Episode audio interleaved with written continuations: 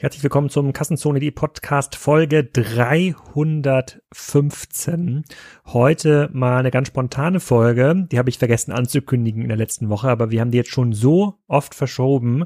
Da haben wir die heute einfach aufgenommen. Dann bringe ich die heute auch noch live. Ich habe mit dem Gründer von SumUp geredet. Heute also mal kein Händler oder Hersteller oder eine Marke, aber SumUp ist deshalb interessant, weil sie sehr, sehr vielen kleinen Händlern ähm, zum ersten Mal erlauben, bargeldlose Zahlung zu anzubieten.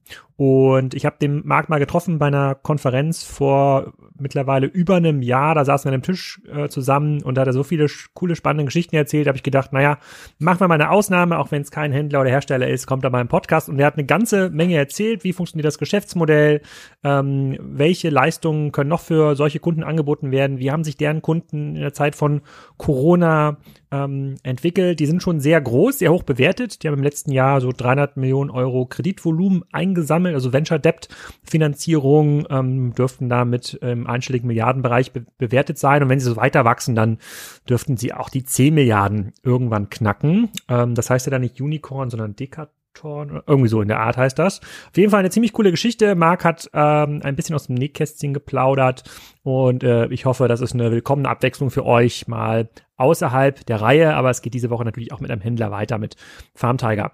Und ähm, dann habe ich auch noch mit dem Sirko Scheppe gesprochen, äh, Sirko Schneppe, der hat ja mit seiner Agentur Diva E einen Spriker Award gewonnen bei unserer internen Konferenz der Spriker Excite. Das habe ich schon mal kurz im Podcast erzählt und ähm, ich glaube, habe ich gar nicht genug erzählt, weil ähm, dem Sirko, den kann man nichts vormachen. Also wenn ihr auch mal eine große Agentur benötigt, einen Dienstleister, der so alles rund um das Thema E-Commerce kann, dann ist Diva E sicherlich ein Kandidat, den man sich angucken muss, aber versucht insbesondere dann mal mit Sirko zu reden, weil der ist noch viel länger im E-Commerce unterwegs als ich das bin. Der war schon in den 90ern äh, im E-Commerce unterwegs und hatte als ähm, Student schon in Jena Online-Shops gebaut und wurde dann natürlich sofort von Intershop geheiert und hat da ganz viele große Projekte gemacht. Ähm, er hat so, er hat mir mal erzählt, dass sie auf der CeBIT 1999 einen Kühlschrank mit einem Scanner ausgestattet haben und die entnommenen Produkte sind dann automatisch in das damalige Shopsystem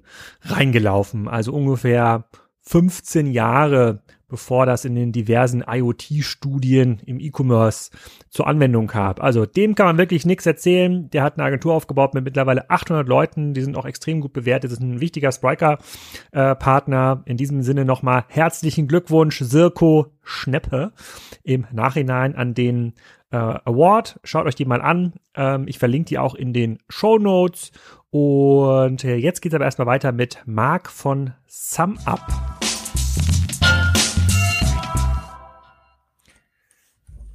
Marc, willkommen zum Kassenzone.de Podcast. Heute reden wir mal über das Thema Bezahlen am Point of Sale. Kein klassischer Händler oder Hersteller zu Gast, sondern ähm, jemand, der Händlern, vor allem am Point of Sale, hilft.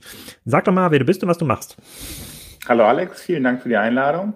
Ähm, ich bin der Marc, ich bin Gründer von SumUp und wir machen Kartenakzeptanz für kleine Händler.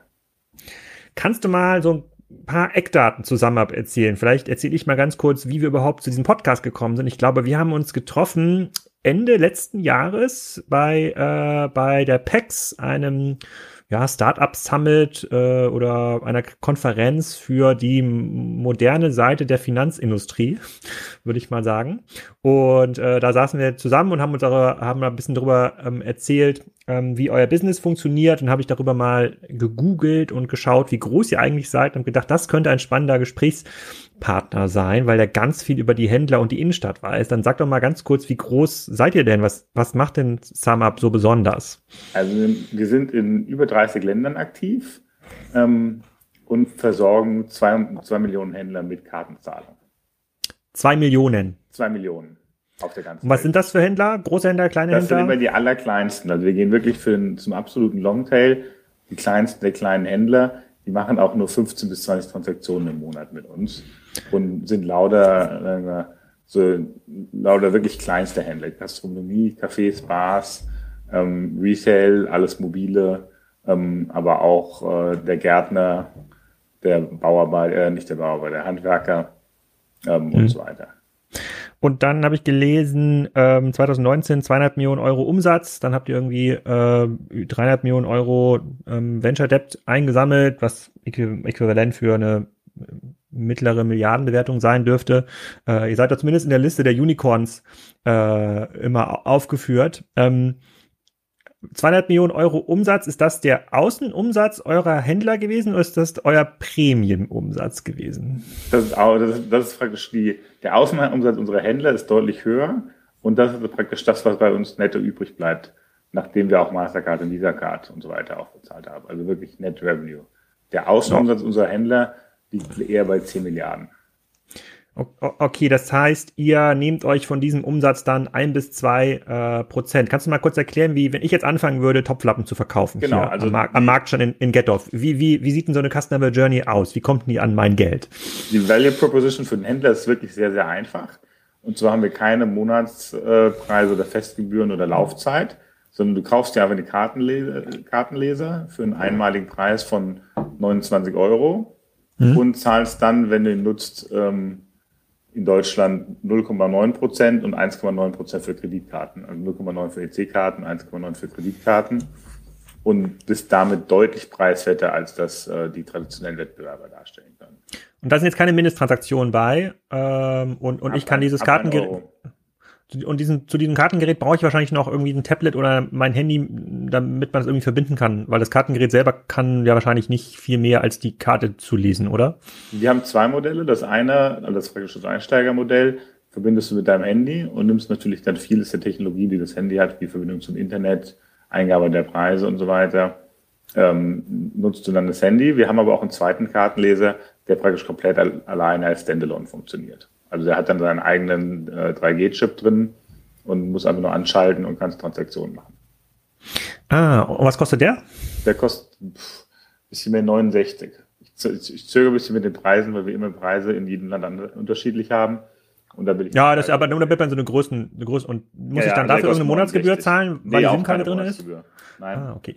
Ja, das wäre auf jeden Fall ein sinnvolles Gerät gewesen. Ich war vor paar Monaten auf so einem Bauermarkt und ähm, da haben wir so einen spontanen Kerzenständer gekauft für meine Mutter als Geschenk und ähm, ich hatte gar nicht genug Bargeld, aber die Frau hatte auch so ein Samad-Lesegerät, aber war natürlich komplett überfordert. Äh, also die wusste auch ihre eigene E-Mail-Adresse nicht genau. Also das war quasi das Level der Digitalisierung. Ähm, aber sie hat es irgendwie hinbekommen. Ich konnte ihr dann ich konnte dann irgendwas überweisen äh, äh, ähm, ähm, mit, diesem, äh, mit diesem Gerät. Sie hat aber darauf bestanden, dass es mindestens die Hälfte von dem Preis im Bad zahle, weil sie noch nicht 100 Prozent Vertrauen darin hatte, dass das Geld auch bei, äh, bei, ihr, äh, bei ihr ankommt. Ähm, die, wie, okay, Modell habe ich verstanden, 29 Euro. Wie kommt ihr an Kunden? Also die meisten werden das wahrscheinlich mal gesehen haben, so ein Summer-Lesegerät im, im Taxi sehe ich das oft ähm, als, ähm, als Abrechnungsmöglichkeit. Äh, der klassische Podcast-Hörer weiß, dass ich nicht so oft im Einzelhandel unterwegs bin äh, ähm, und daher das auf der Straße sonst nicht so sehe. Aber ähm, wie kommt ihr an eure Kunden? Da erstmal ein schönes Beispiel, was du mit dem Bauernmarkt gemacht hast. Und das ist wirklich der, die Digitalisierung, mit der wir kämpfen. Das heißt, wir machen unsere Lösung möglichst einfach, dass auch wenn du deine E-Mail-Adresse nicht unbedingt weißt, dass es eigentlich klappt, dass du da Kartenzahlungen akzeptieren kannst und sind da eigentlich ganz erfolgreich. Wie wir an unsere Kunden kommen, hauptsächlich online. Das heißt, wir machen ganz viel Online-Marketing, traditionell Google, äh, Facebook, Affiliate und so weiter. Ähm, haben aber auch ein paar andere Kanäle, wie zum Beispiel verkaufen wir auch bei großen Retailern. Das heißt, so bei Metro oder Mediamarkt oder Saturn ähm, kann man einen Summum-Kartenleser kaufen und haben dann auch ein Partnerschaftenteam, was auf größere Händler zugeht. Das sind mhm. dann so Beispielhändler wie, wenn die DHL ähm, Bezahlung an der Tür machen möchte, dann wählen sie uns aus, weil wir besten Kartenleser haben. Oder Tupperware ist auch ein schönes Beispiel, wo diese ganzen Tupperware-Partys stattfinden und wir praktisch mit der Organisation Tupperware zusammenarbeiten, um die besser mit Kartenlesern auszustatten. Sind die dann irgendwie gebrandet für die Tupper, Tupperware Party? Kriegt dann, haben die dann so einen, ist, ist der dann aus, aus einem anderen Plastik? Oder in, so, in so einer kleinen Tupperware-Dose kommt der dann? Wie, wie du das weißt, das ist, äh, es gibt so einen pinken Um-Bumper, äh, auf den die Tupperware Herren und Damen sehr abfahren. Und der dann so ein bisschen personalisiert. Ah, okay. Und ganz noch ganz kurz zu DHL, das ist dann das Nachnahme-Business? Oder wann, wann genau. muss ich denn bei DHL was bezahlen? Ja, das Nachnahme-Business. Ah, okay. Wie haben die, wie haben die das vor SumUp gemacht, wenn sie noch keinen Karten Bar? Wahrscheinlich Bar. Hast du schon mal Nachname bezahlt? Nein. Okay, Aber die machen das auch, auch mit uns. Scheint jetzt auch kein Wachstumsmarkt zu sein. Die machen das auch mit uns in Holland ähm, in erster Linie, wo wahrscheinlich der Markt noch anders funktioniert als in Deutschland. Ja, und das, äh, das hatte Tarek Müller immer mal im Podcast erzählt, im, äh, ähm, wenn es um die About You Internationalisierung äh, ging. Da gibt's halt noch ganz viele Märkte, insbesondere in Osteuropa, die noch einen ganz anderen Digitalisierungsgrad und auch Erfahrungsgrad der Kunden haben. Und da wird viel bar an der Tür ähm, gemacht, was diesen ganzen Retouren- und Zahlungsabwicklungsprozess deutlich, deutlich komplizierter äh, macht. Okay, Business habe ich verstanden. Dann löst ihr denn jemanden ab ähm, oder erschließt ihr einen komplett neuen Markt? Weil nehmen wir mal die Dame vom Bauernmarkt, die hat ganz, ganz sicher vorher kein Gerät von Concardis gehabt. Ähm, aber ähm, in anderen Bereichen, insbesondere im Taxi, konnte ich ja vorher auch schon mit Karte bezahlen. Oder zumindest gab's, äh, also wenn das gerade nicht kaputt war, das Kartenlesegerät, wenn man zahlen wollte. Die Ta Taxifahrer sind ja besonders lästig. Ja. Ähm, ähm, ja, also ich würde sagen, zwei Drittel unserer Kunden sind Neukunden die wir erstmals an das Gerät ranführen und ein mhm. Drittel lösen wir irgendwen ab. Und mhm. sind, deswegen sehen wir uns gerade in diesem Longtail oder, oder äh, Anfängerbereich, weil wir das einfach viel, viel leichter machen, als das traditionelle Anbieter machen. Wie, wie war das denn vorher, wenn ich jetzt vorher meine Kaffeebar eröffnet hätte ähm, und sage, ich möchte bargeldloses Zahlen anbieten. Wie, wie war der, also da, da gab es dann keinen Anbieter, der mir für 29 Euro ein Gerät verkauft ähm, hatte und dann ein Prozent von der Transaktionssumme genommen hatte, sondern was hat mich das denn vorher gekostet, bargeldlose Zahlungen anzunehmen, äh, anzubieten? unabhängig vom Preis fangen wir mal mit dem Prozess an. Das heißt, erstmal gehst du im Zweifelsfall zu deiner Hausbank, ähm, weil du das Gefühl hast, es geht um Geld, die Hausbank wird mir schon weiterhelfen. Die ganzen Banken haben das, äh, das aber im Zuge der Finanzkrise das Geschäft abverkauft, ähm, weil die ganzen Private Equity Player sich sehr über diese stabilen äh, Cashflows gefreut haben. Das heißt, ähm, die Bank im besten Fall leitet dich jetzt weiter an so eine Vertriebsorganisation, die dir Kartenzahlungen verkauft. Ähm, und da musst du dann eine ganze Reihe von Verträgen abschließen. Da musst du einmal einen Terminal Leasing Vertrag abschließen, dann musst du einen Vertrag für Visa Mastercard abschließen, dann musst du einen, Tag, einen Vertrag für American Express abschließen eine für die deutsche EC-Karte. Und dann nimmt der Vertriebler deine ganzen Daten mit und man macht das so ein sogenannter Know Your Customer. Das heißt, prüft dich als Kunden, dazu brauche ich die letzten drei Jahresabschlüsse und äh, was man da alles an Papier einsammeln kann. Das heißt, das dauert locker vier bis sechs Wochen, bis dann der nächste in deinen Laden kommt und das wirklich die an die Telefonleitung dran schließt. Das heißt, ein sehr menschenintensiver und sehr, sehr teurer Prozess. Wenn bei uns es einfach so ist, du kaufst das Ding im Internet und morgen ist es da und du kannst loslegen. Und diesen menschenintensiven Prozess, der, wird, der schlägt sich halt stark in den Preisen wieder. Das heißt, du zahlst dann 30 Euro im Monat Leihgebühr für das Terminal. Du zahlst relativ teure Kosten, weil das natürlich auch für den Anbieter nach Volumen geht. Und wenn du ein kleiner Händler bist und keinen Umsatz machst, dann ähm, müsstest du halt sich über alle möglichen anderen äh, Rechnungen lösen. Also du kannst der, das Beispiel von dem Taxifahrer, den du bezahlt hast, wenn der im Durchschnitt 1000 Euro Volumen macht, dann zahlt er bei uns halt 15 Euro oder sowas und für das traditionelle Terminal 50 bis 60. Und welcher Taxifahrer hat denn dann noch einen Anreiz, den traditionellen Terminalanbieter zu wählen? Und warum sind dann nicht alle Taxien, Taxen bei euch? Wir arbeiten dran, der Markt ist träge. Menschen verändern sich nicht mhm. schnell. Hm, okay, verstehe ich, verstehe ich. Äh, okay, so ein aufwendiger Prozess, und dann hängt man wahrscheinlich irgendwie so einen Zwölfjahresvertrag dann ähm, da drin bei der äh, bei der Hausbank. Dann sind das diese Terminals, die dann immer äh, lange brauchen zum Hochfahren mit diesem integrierten Drucker. mit dem, okay, ja, verstehe. Also äh, auf jeden Fall aus einer, aus einer Investitionsperspektive ein glasklarer Fall, aber ihr seid ja nicht die einzigen, die diesen Markt bearbeiten. Wenn ich mal nach SumUp Alternative Google oder so nach Anbietern schaue, dann lande ich ja, da gibt's ja schon so Übersichtsseiten, da gibt's ja so 10 bis 20 allein in Deutschland, die, die wahrscheinlich was ja nicht ähnliches, würde ich jetzt nicht sagen, vielleicht nur irgendwie drei, vier, die seriös sind, aber ähm, ich kann da als kleiner Händler und ich habe da gar nicht so viel Zeit, die ganze Zeit Kassenzone Podcasten, Finance Forwards Podcast zu hören, dich kennenzulernen, dir zu vertrauen. Ähm, die kennen dich ja im Zweifel gar nicht. Wie kommst du also an den ran? Oder was, was macht er sonst, wenn er dich nicht findet? Ähm, wir, wir, geben relativ viel, viel Geld für Marketing aus und sind eigentlich ganz gut vertreten da draußen. Und wir sind in der Tat eigentlich relativ einsam auf auf der Flur. Es gibt also, wenn man sich mal die globalen Wettbewerber anguckt, gibt es Square in Amerika. Die mhm. wirklich einen sehr guten Job machen, aber halt hauptsächlich in Amerika und äh, Australien, Japan und sind auch in England. Das heißt, in England sehen wir die ein bisschen als Wettbewerber. Dann gibt's äh, unsere Lieblingswettbewerber iRettle, die an PayPal verkauft haben. Die sind aber in erster Linie in England und Schweden unterwegs. Das heißt, England ist für uns schon ein stark, starker Wettbewerbsmarkt. Aber wenn du jetzt nach so einem Markt wie Italien guckst, da sind wir dann fast alleine. Da gibt's noch den Incubant Nexi, der praktisch der traditionelle Anbieter ist, ähm, der sowieso 90 Prozent aller Zahlungen macht. Das ist der einzige andere Wettbewerber, den wir haben. Und da gibt's noch so ein paar kleinere, äh, Viva Wallet und ähm, MyPOS. Aber die sind jetzt erst in den letzten zwei Jahren, würde ich mal sagen, auf den Markt gekommen und sind da schon, schon ein ganzes Stück hinter uns.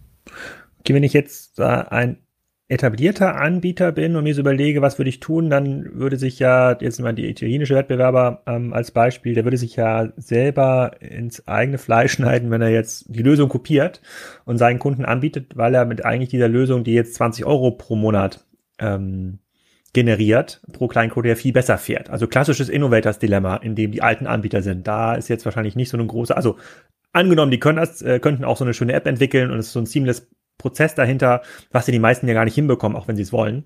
Ähm, da erwarte ich jetzt keinen Wettbewerb. Viel spannender finde ich dann so ein Markt wie England. Wie entscheidet sich denn da der, ähm, der in so einem Markt, wo es so drei, vier Anbieter gibt, die auch alle kapitalstark sind, ähm, wird denn über den Preis entschieden? Sind es dann 0,7 Prozent statt 0,9 Prozent, die man anbieten muss, damit der Händler das dann nimmt? Ist, macht das für den überhaupt einen Unterschied? Wir haben uns da alle mehr oder weniger auf einen Preis eingefunkt. Und da sind die Preise wirklich sehr, sehr ähnlich. Also da redest du über 0,85, 0,9, 0,95. So okay. Dem, ist wie bei, wie bei den 1-Euro-Shops. Ja, immer so, alles 1 Euro.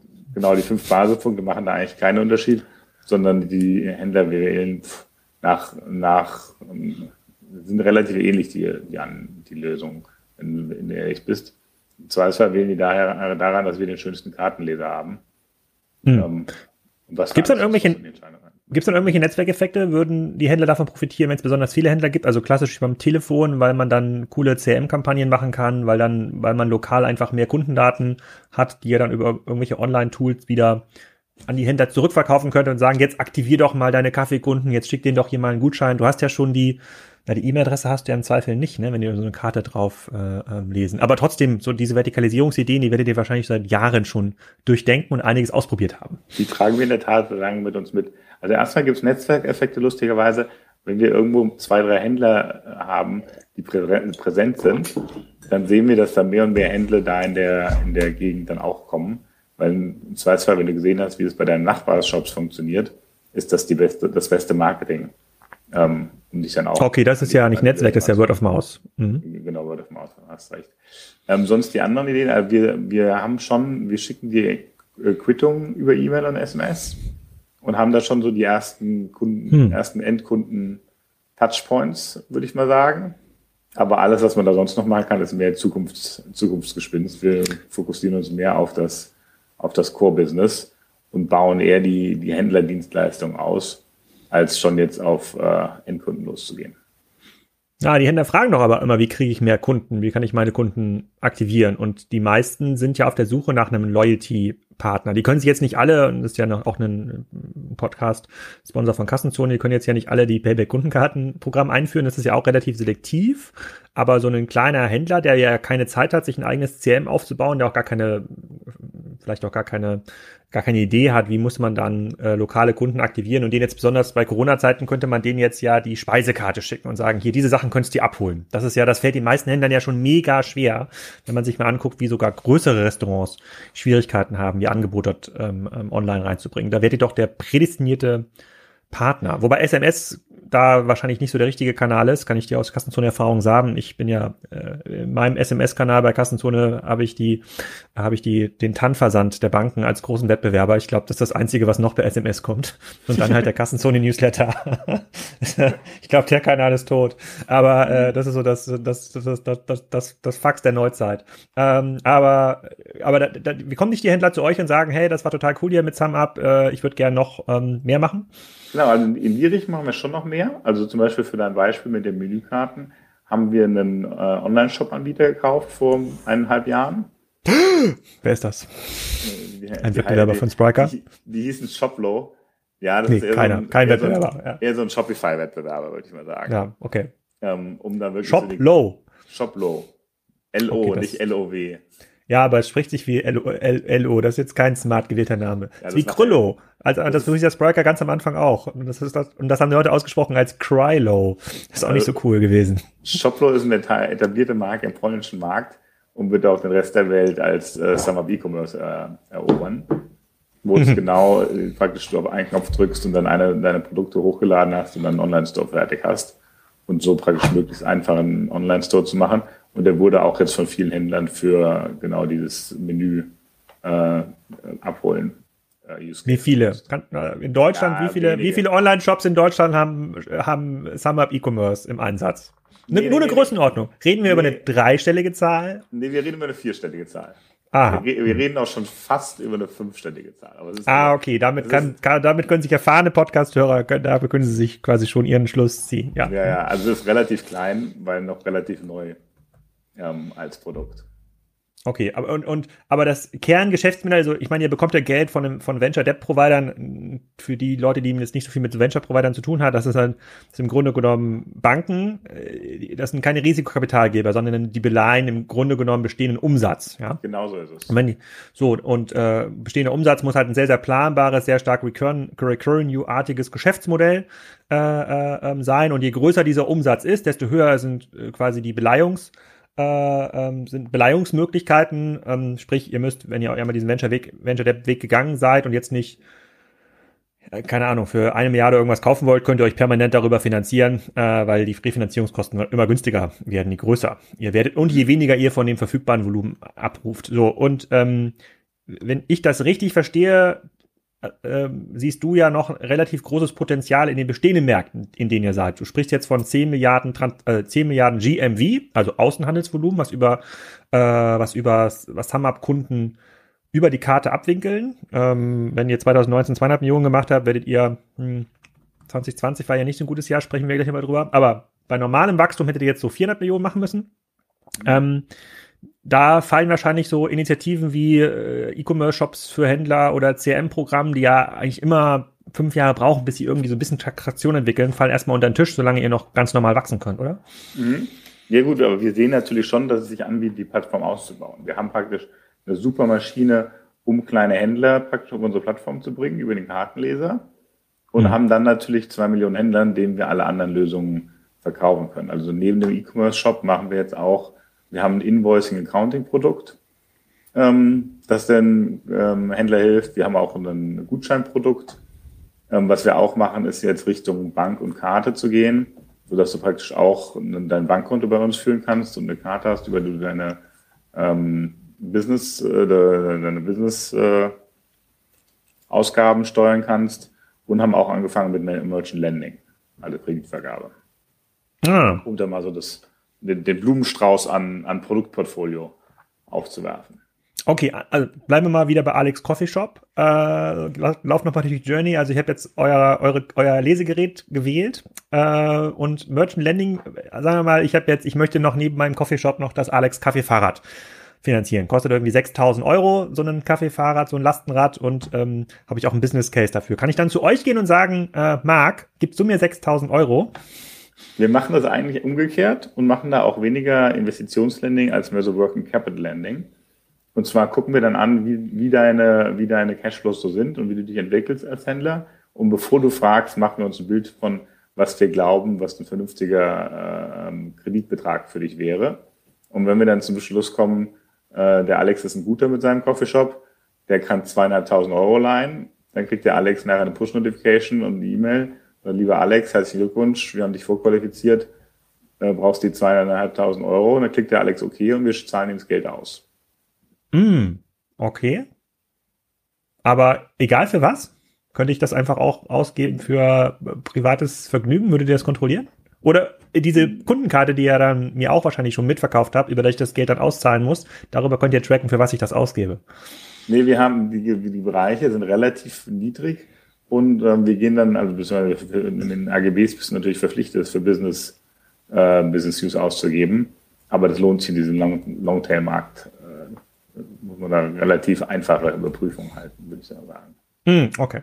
Hast du, hast du die Spriker Excite verfolgt? Da hat der, ähm, da hat ja der Marco Börries, der Gründer von N4.com, auch so ein bisschen erzählt, wie er die Zukunft der kleinen Händler sieht. Die haben ja so ein Gerät entwickelt, ähm, das kann alles, würde ich mal, würde ich mal sagen, von äh, Google Business äh, optimieren, Webseite ausgeben, CRM-System und natürlich auch Zahlungsanbieter. Also der, der hat erst quasi das Gerät entwickelt und jetzt baut er quasi die Plattform drumherum auf oder beides irgendwie äh, parallel. Siehst du den auch als Wettbewerber oder ist das ein potenzieller Wettbewerber für euch? Den Marco kenne ich, die Sprike, das Sprike-Event habe ich leider verpasst. Aber ähm, ja, das ist auch ein potenzieller Wettbewerb für uns, aber der ist noch relativ klein, würde ich sagen, von seinem, mhm.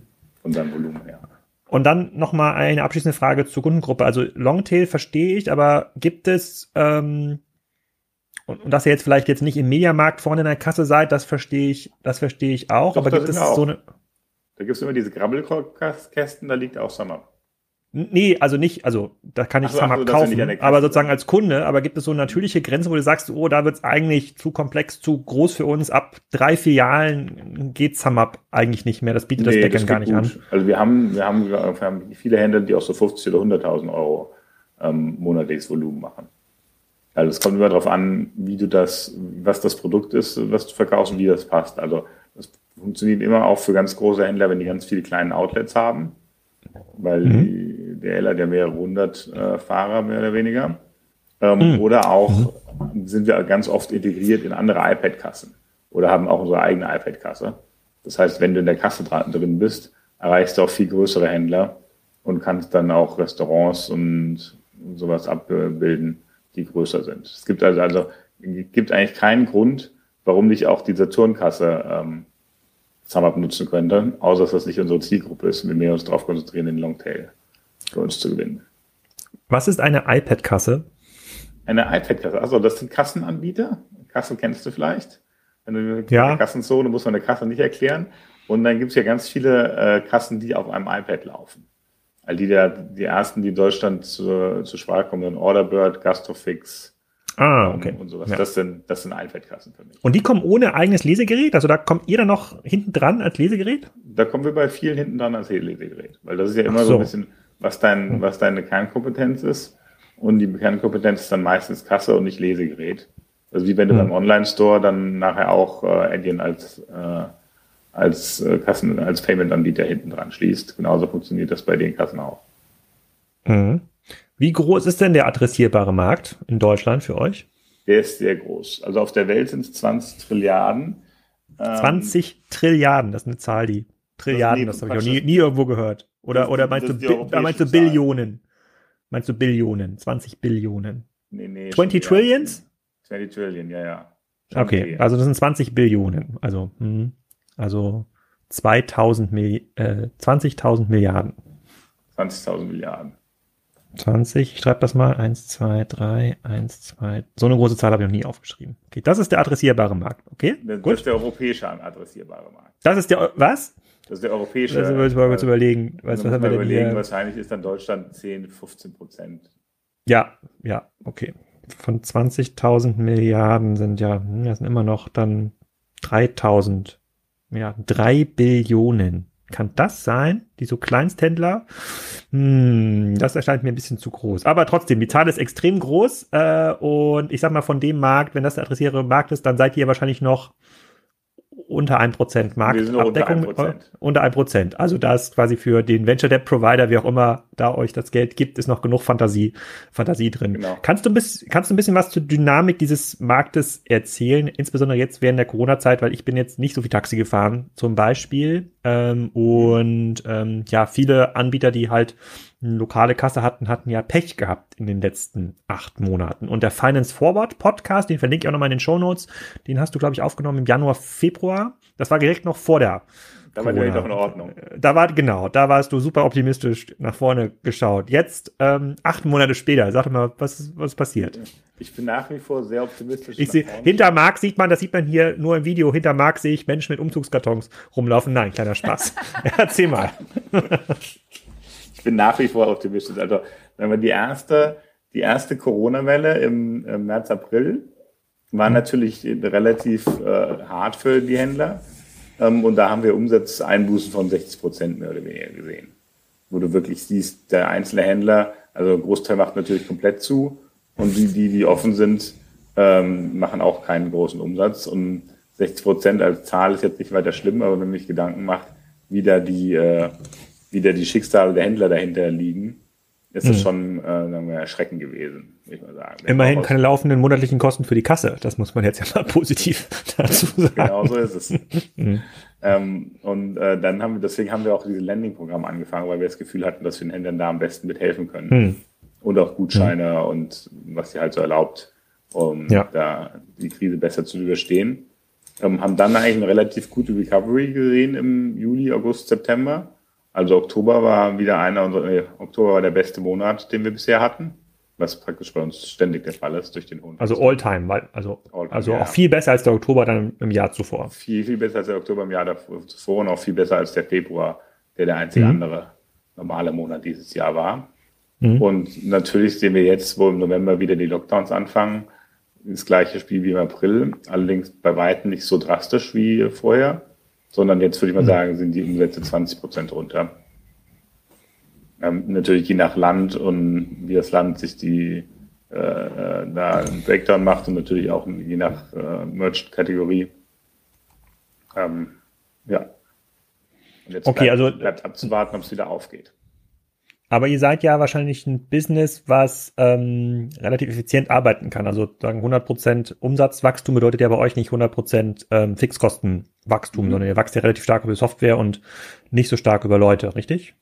Ja, wobei wir schon auch stark wachsen. Also wir haben, wir haben jetzt 2100 Leute.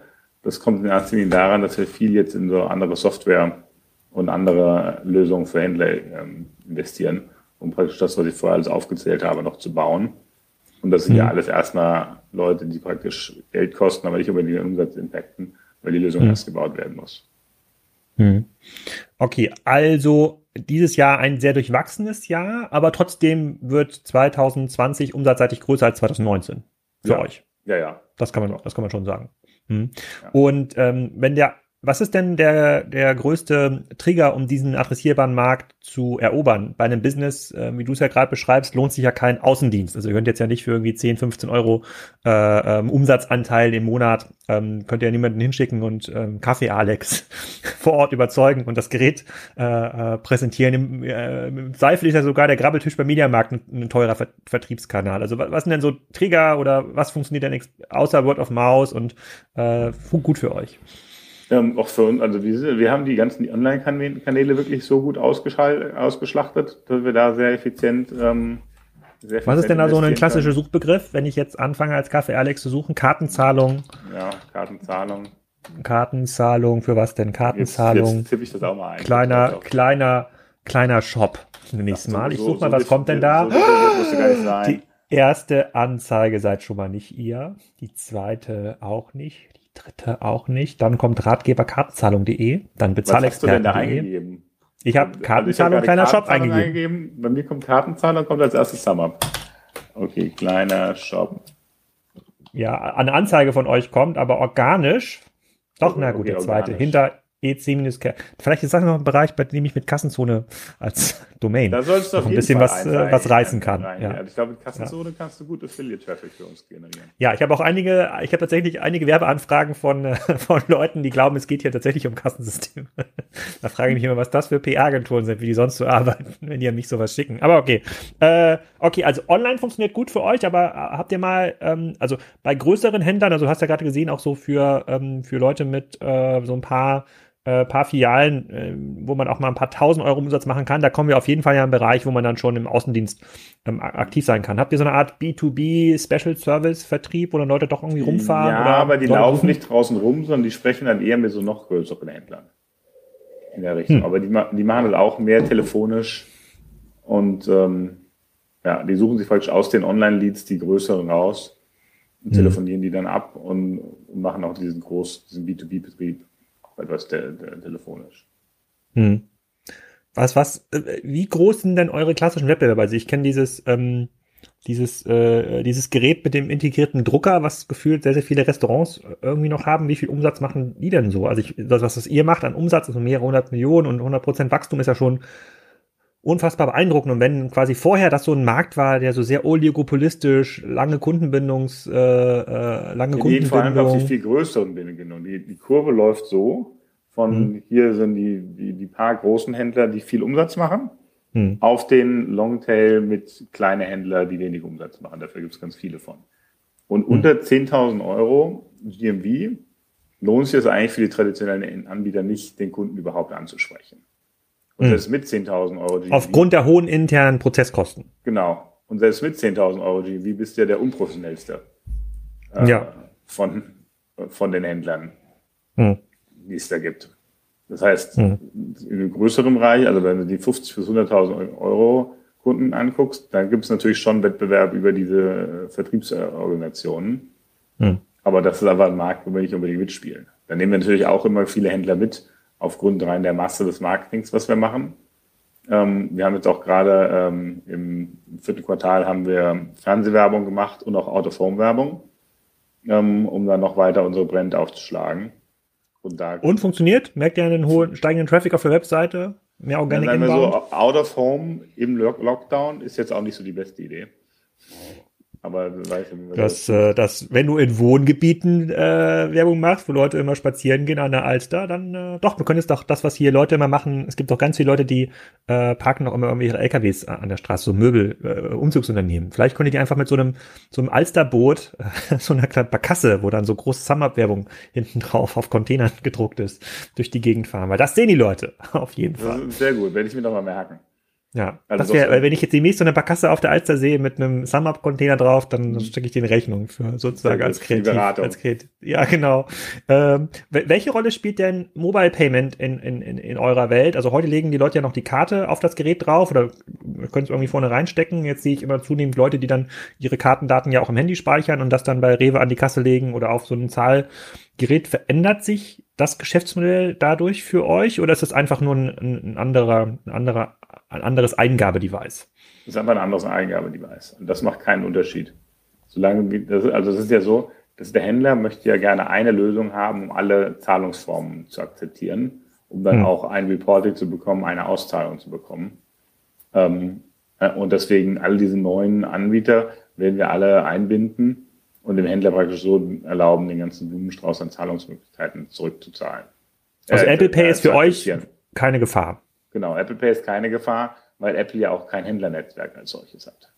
Und es wäre auch dann, selbst wenn Apple ein Händlernetzwerk hätte, wäre es erst eine Gefahr, wenn das die einzige Bezahlmöglichkeit wäre und es kein Google Pay mehr gibt und keine Karten mehr gibt. Und wenn erstmal Apple 100% den Markt besitzt, auf der Issuing und auf der Akzeptanzseite, dann wird es langsam mal eine Gefahr, aber das, äh, denke ich, ist weit weg. Ist das überall weit weg oder gibt es ähnliche ähm, äh, monopolistische, ol- oligopolistische Effekte in anderen Ländern? Zum Beispiel in Asien ähm, hab ich, ja- haben wir noch gar nicht drüber geredet. Also gibt es da vielleicht Anbieter mit WeChat Pay, die ähm, komplett durchvertikalisiert sind? In Asien sind wir nicht, deswegen kann ich da ein bisschen weniger drüber erzählen, aber da ist in der Tat so, dass China Alipay und WeChat Pay relativ durchdrungen hat. Und Hm. China Union Pay ist weit abgeschlagen. Hm. Okay. Ähm, ich, du hattest in Finance Forward Podcast auch eine Zahl genannt, ähm, dass über die letzten zehn Jahre die Bargeldzahlung 43 Prozent ähm, abgenommen ha- hatte. Also beziehungsweise das hatten wir irgendwie auf dieser Konferenz auch gehört. Oder irgendjemand hat das, hat das darüber ähm, erzählt. Ist das so? Also sehen wir weiterhin so einen, ist das ein, ist das quasi eine Kurve, die weit deutlich nach unten zeigt? Bargeldzahlung nimmt, nimmt ab. Also Also- insbesondere bei Corona, wo die Leute ja so ganz bargeldgeil sind. Also wir sehen, wir sehen in den letzten zehn Jahren schon eine Abnahme des Bargelds, wo mehr und mehr Leute mit Karten zahlen.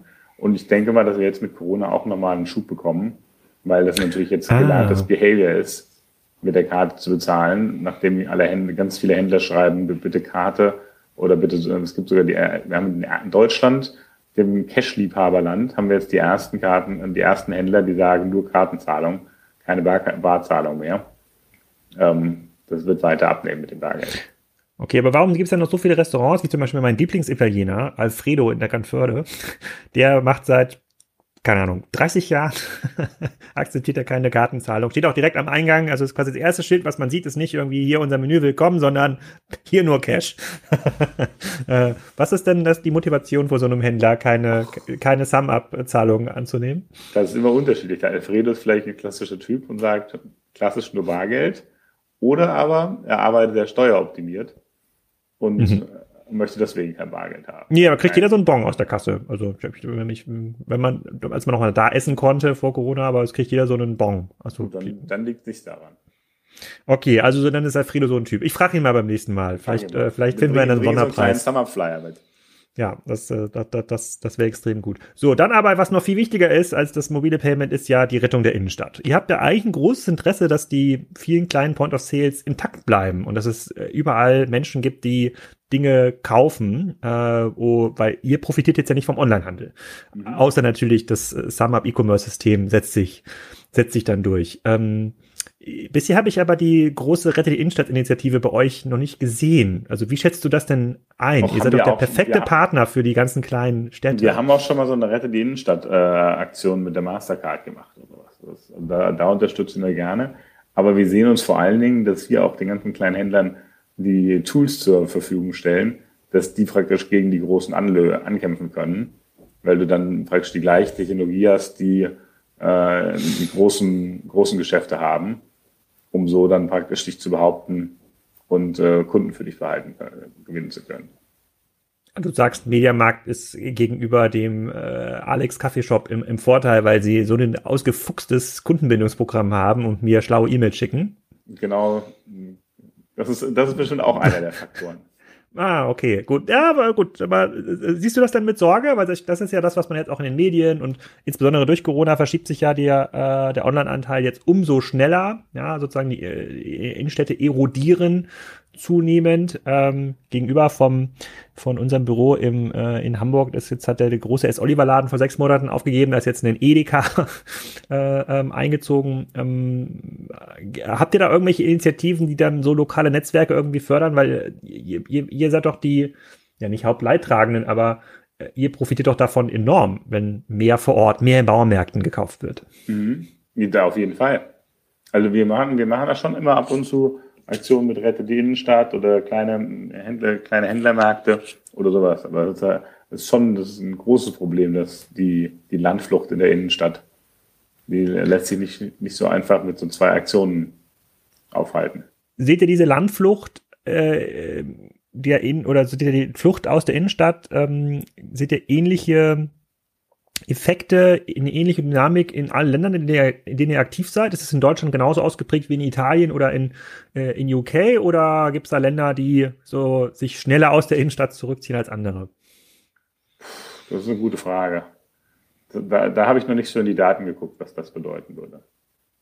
Okay, ja, könnte ja sein. Vielleicht gibt es ja. leider nichts zu sagen ja, ich versuche ja da, also ich bin jetzt, ich bin jetzt der Letzte, der jetzt versucht, jetzt die Innenstadt zu retten, aber ich versuche zumindest da ja ein offenes Ort zu haben für die Sorgen und Nöte der, äh, der Händler, um mal hören, was man da, äh, was man da machen kann. Also Bargeldzahlungstrend geht ganz klar in eure Richtung. Ähm, das, äh, der Longtail im Bereich Händler geht auch in eure, äh, in eure Richtung.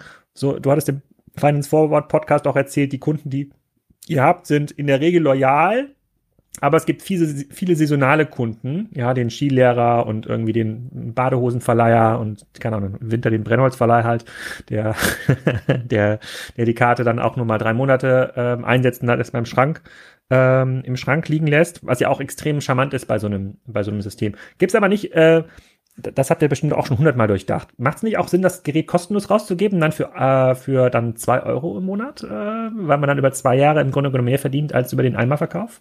Wir haben das früher auch kostenlos äh, rausgegeben, also wir können es auch komplett kostenlos rausgeben, weil wir eh über die Transaktionen verdienen und nicht über das Gerät. Ähm, mhm. Wir haben aber festgestellt, dass du dann in so ein Kundensegment kommst, die das nicht unbedingt nutzen. Das heißt, du hast dann ganz viele Kartenleser rausgegeben, ohne ähm, ohne dass da wirklich die Nutzung, Nutzungskurve an. Ah. Die 29 Euro sind auch subsidized. Das heißt, der Kartenleser kostet uns eigentlich 50. Aber wir geben für 29 Euro raus, weil wir praktisch sagen, wir geben den, den Kostenvorteil lieber an den Händler, anstatt ein bisschen mehr bei Google zu bezahlen. Hm. Ähm, und das ist einfach so ein Preispunkt, wo wir eine ganz gute Kombination haben zwischen äh, ein bisschen Deckungsbeitrag, aber vor allen Dingen hat der, ist der Händler dafür, dass er 30 Euro ausgegeben hat, dann ausreichend emotional investiert um das Ding auch anzufangen zu nutzen. Dann nochmal eine Wolte Richtung Mobile Payment. Die Handys werden ja immer irgendwie besser und, und, schlauer. Braucht man in Zukunft dann noch einen Kartenleser oder können ganz neue Huawei, Apple-Geräte in Zukunft das, was euer Kartenleser auch kann, wenn ich eine Karte drauflege? Das gibt momentan Movements. Ähm, also gibt es ganz viele Player, die in dem Markt äh, spielen. Wir sind da auch aktiv. Ähm, aber bisher ist das immer noch limitiert auf den Betrag unter dem ähm, CVM Customer Verification Limit.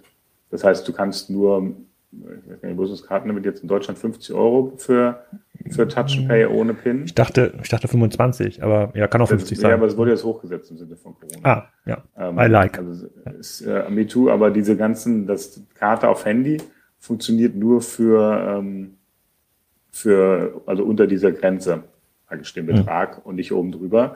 Und vor allem funktioniert es nur auf dem neuesten Telefon, ähm, was unsere Händler unbedingt nicht unbedingt haben. Mhm. Da muss man das, oh, okay, das stimmt auch. Ja, ich erinnere mich jetzt, wenn ich jetzt das Bauernmarkt-Beispiel äh, sozusagen, ja, das stimmt. Da sozusagen, da, das, das setzt ja schon darauf, dass die Händler ähm, entsprechend erfahren sind oder auch, auch in ihre Hardware investieren. Okay, haben wir irgendwas vergessen? Ich habe, ich gehe jetzt meine Liste durch. Bargeld haben wir durch. Churn, Wettbewerb haben wir, äh, habt ihr nicht, hast du gesagt? Oder nicht, gibt's nicht, nicht, so, gibt's nicht so richtig. Ähm, Kundenakquisition haben wir auch durchgesprochen. Ähm, ihr ganz klassischer Longtail-Fokus, also nicht so sozusagen, dass jetzt in Zukunft bei euch im Mediamarkt mit SumUp gezahlt werden kann, ist unwahrscheinlich. N4 ist ein Wettbewerber. Ihr wächst auch in diesem Jahr ähm, ordentlich. Ähm, dann könntet ihr im nächsten Jahr, wenn es wieder normal läuft, dann seid ihr ja schon ein Dekatorn, oder? Das, wie heißt das denn, wenn man über 10 Milliarden? Da kommentieren äh, wir immer nicht so drauf, aber. Ja, aber das kann man sich ja ausrechnen, wenn man so ein bisschen die Zahlen nachverfolgt, ist das ja, das ist ja easy, äh, das auszurechnen. Ähm, und insbesondere, wenn man viel Venture Debt ähm, aufnimmt, dann äh, ist ja total klar, dass das, ähm, dass da eine hohe, äh, ein hohes, äh, eine hohe Verlässlichkeit der Zahlen schon äh, gegeben ist. So Mitarbeiter, Offices, Länder, wie viele Länder habt ihr? Ja, 31, glaube ich. 31. und, äh, und ähm, kommen da viele neue Länder dazu oder wie, wie, wie entscheidet sich das, wenn ihr jetzt sagt, keine Türkei seid ihr noch nicht? Wie, wie funktioniert dieser Prozess? Jetzt gehen wir in die Türkei. Also wir, wir sind erstmal in ganz Europa, USA, Brasilien und Chile und sind mhm. auch momentan an ein, zwei südamerikanischen Ländern dran. Und mhm. das ist, wir gucken da praktisch die ganze Welt an und überlegen uns, wie schwierig ist es, in ein Land zu kommen. Das hat immer für uns zwei Komponenten, einmal Regulatorik und einmal Technologie ähm, und machen da eigentlich kontinuierlich jedes Jahr ein, zwei neue Länder auf. Und da fährst du dann immer irgendwie hin oder funktioniert das mittlerweile alles äh, virtuell? Und gibt es dann irgendwelche Länderteams? Gibt dann so Länderteams. Wir haben dann schon jemanden aus dem Land, ähm, der sich da auskennt und der dann praktisch dann ein Länderteam aufbaut. Also äh, Marc sitzt quasi nicht am Strand in, in Chile und überlegt sich, ach, dieser, der, der Typ, der hier Sachen am Strand verkauft, äh, für den wäre auch so ein Sum-Up-Gerät eigentlich das Beste, was er in seinem Leben bisher gesehen hat. Das Problem besteht überall auf der Welt. Das heißt, mhm. wir werden immer weiter Länder, Länder freischalten, bis wir die Welt erobert haben. Okay, wenn du jetzt noch ein äh, Wünsch dir was frei hast, hier hören ja ein paar Händler zu. Ich weiß jetzt nicht, ob so viele SMBs zuhören, aber wahrscheinlich auch ein paar, die noch keinen Sum-Up haben, ist ja ganz klar. Den kopiere ich dann die E-Mail-Adresse hier in die Show Notes. Vielleicht äh, äh, kriegen sie dann ein Gerät mit roten Bumpern äh, zugeschickt. Können wir so eine gemeinsame Aktion machen. Ähm, irgendein Wünsch dir was? Irgendwas, was euch noch fehlt in der Aufbau der Plattform? Diese Corona-Krise könnte jetzt mal vorbeigehen. Ja. Das würde mir stark helfen, wenn du das schnell arrangieren könntest. Ja, gut, da, da können jetzt die Zuhörer nicht so viel äh, dran machen. Ähm, wenn ihr Leute sucht, sucht ihr die in Berlin oder mittlerweile Leute, auch remote? Ach, wir, wir haben 15 Länder quer durch die Welt verteilt und suchen immer überall. Also ein bisschen Arbeitgeberwerbung mache ich immer sehr gerne. Bewerbt euch, oh. wir haben. Und habt ihr auch schöne Offices am Strand oder so? Wir haben schöne Offices, die sind nicht immer am Strand. Also in Brasilien sind wir mitten in São Paulo. Da ist ah, breit kein so Strand zu sehen, aber du hm. kannst laufen zu dem Fluss da. Äh, Chile war ich einmal, habe ich auch weit und breit keinen Strand gesehen von unserem Office aus. Hm. In den okay. USA haben wir ein sehr schönes Office in Boulder, da kann man dann Skifahren gehen. Ah, okay. Das Gut, ist äh, sehr nett. Hm. Okay. Auch jetzt nicht Lissabon, Barcelona, so klassische Standorte von Tech-Unternehmen? Nee, London, Dublin, Amsterdam. Ah, das ist hier kein Strand, kein strandfreundliches Unternehmen. Okay. ich glaube, wir haben kein einziges Büro am Strand. Gut, ich habe deutlich mehr verstanden darüber, wie SumUp funktioniert und äh, wie so die Befindlichkeiten der kleinen Händler sind und was auch ein bisschen die Economics dabei sind. Erst einen herzlichen Glückwunsch zu dieser guten Idee und super Execution. Äh, es war jetzt ja auch nicht ähm, äh, es gab ja in den Anfangsjahren von SumUp ja deutlich mehr äh, Wettbewerb. Ihr habt euch ja durchgesetzt, muss man fairerweise, äh, muss man ja fair, fairerweise sagen. Ähm, und äh, vielleicht hat der eine oder andere Hörer da auch noch eine Meinung zu. Ich bin auf jeden Fall gespannt auf die Podcast-Kommentare äh, und äh, hoffe, der Ausflug in die Welt der Handelsdienstleister hat dem einen oder anderen Hörer hier äh, gefallen. Deshalb äh, vielen Dank für deine Zeit und äh, dann hoffen wir mal, dass das, ähm, dass das Impfmittel hilft. Thanks for having me. Ich hoffe, euch hat auch diese Folge wieder gefallen und ihr bewertet fleißig bei iTunes, dass ihr das ganz, ganz, ganz, ganz toll fandet. Vielen Dank auch für die vielen Bewertungen, die in letzter Zeit reingekommen ähm, sind. In den nächsten Tagen geht's hier weiter mit Farm Tiger, einer Plattform, auf der man landwirtschaftliche Produkte kaufen und bestellen kann mit Betty Bossi. Und am Freitag geht's direkt in eine Live-Folge mit Florian Heinemann. Mit dem bespreche ich unter anderem den Börsengang von DoorDash, also das Börsenprospekt. Wish besprechen wir im Detail und wir gucken uns nochmal an, welche Unternehmen mittlerweile rund um das Thema Kaufen von Amazon-Händlern entstanden sind, also dieses Shragio. Klone, da hat sich eine ganze Menge getan, da gibt es ein paar Updates, also kann man live bei Twitch, LinkedIn, Twitter mitverfolgen, ist für uns auch ein Experiment, ähm, aber ich habe ja schon mehrere Kameras installiert, es wird auf jeden Fall unterhaltsam und hoffentlich auch lehrreich. In diesem Sinne, wir hören uns wieder in wahrscheinlich zwei Tagen schon.